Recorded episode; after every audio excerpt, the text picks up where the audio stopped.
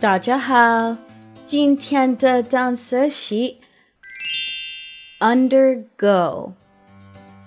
When you undergo surgery, sometimes when you wake up, you feel terrible. Undergo is today's word. Let's look closer at the word undergo. U N D E R G O. Undergo. Undergo means to experience something. Usually, it's something painful or unpleasant. Usually, this word is going to be used when talking about going through surgery. Let's look at some example sentences using the word undergo.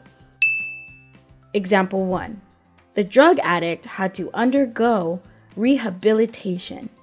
Example 2 The city had to undergo a major change after the earthquake. Example 3 The new engine must undergo all the tests before we can sell it to the public. Again, the word is undergo. Undergo. 如果想要获取本期节目的文字笔记，微信搜索单词“躲不掉”，私信回复阿拉伯数字六十三就可以了。